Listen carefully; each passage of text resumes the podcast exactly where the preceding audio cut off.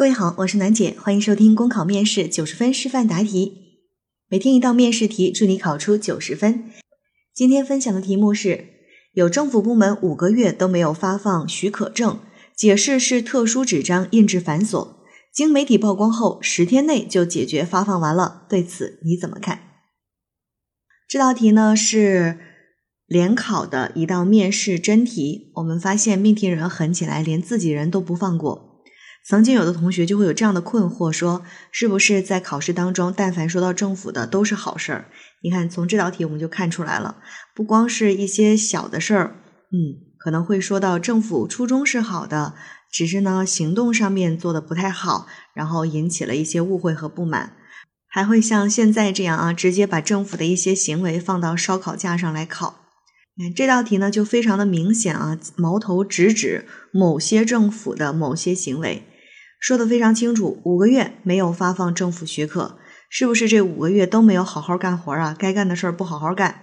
好，然后呢，还给出了个解释，说啊，这个纸张特殊啊，很繁琐呀。哎呀，不是我们不肯发呀，实在是有困难。结果媒体一曝光，巴拉巴拉，十天之内搞定完成。说好的困难呢？说好的特殊纸张印制繁琐呢？哎呀。这些事儿在媒体曝光了之后，就都变成了小问题，分分钟解决。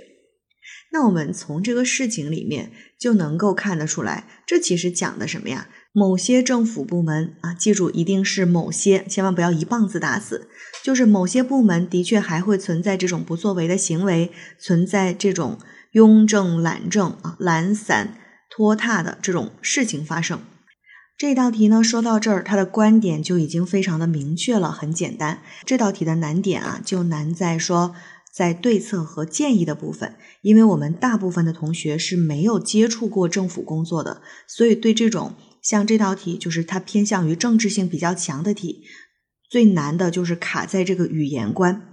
说我大概知道这个事儿好像是这么回事儿，可是让我用比较官方的、比较正统的语言去表达出来，就会非常的有困难。那在这儿呢，就给大家提一些建议：如果你不知道说什么的情况下，举例子啊，举例子叫做内容不够，例子来凑。没话说了怎么办？比如说啊，举一个例子来说明你想要说的话。那这一道题呢，希望大家能够从中。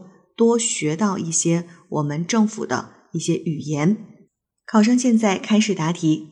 履职尽责，失职之愧，是为官从政的道德操守。某政府部门五个月没有发放许可证，推诿懒政，而在经媒体曝光后，十天内就发放完毕。这说明了相关领导存在不作为，工作人员存在懒散浮脱的情况。这对于政府执政的效率和政府的形象是一种巨大的损害和破坏。更拷问着其简政放权的服务能力，应该引起各个职能部门的深刻反思。我认为这种情况是多种原因造成的。其一，政府工作人员理想信念缺失，责任意识淡薄，有些工作人员为官不为，懒政怠政，最根本的原因就是忘记了为官一润，造福一方的初心。其二，有些政府部门办事规章制度僵化冗余，部门衔接不畅，办事推诿，效率低下。对于特殊节点的政策变化预估不足，导致应对失措。其三，奖惩机制缺失，监督机制缺位，导致干多干少一个样，干好干坏一个样。而要为人民群众办实事、办好事，提高政府办事效率，创建服务型政府，我认为要从以下多个方面进行努力：第一，加强对政府工作人员的思想教育和引导，树立正确的群众观和服务意识。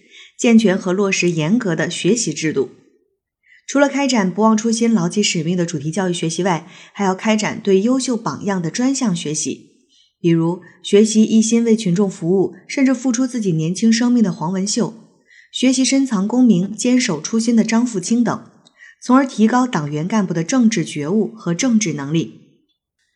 第二，简政放权，优化办事流程，规范办事细节，提高办事效率。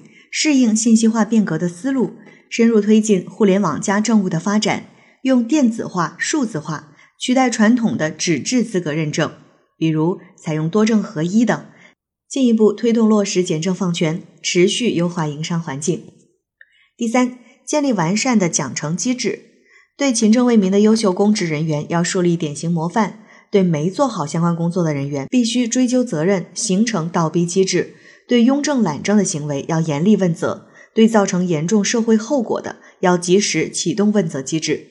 第四，建立完善的监督机制，加大民意权重，严格日常监督管理，将民意纳入公职人员升迁考核，畅通监督渠道，鼓励民众积极参与监督，发现庸政懒政行为要及时举报，也鼓励媒体进行曝光，形成三位一体的高效监督氛围。最后。善为智者，贵在求民之稳，达民之情。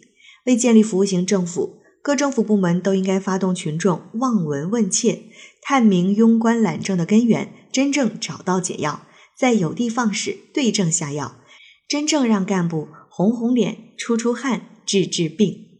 考生答题结束。好了，今天的内容就分享到这儿，我是暖姐，明天见。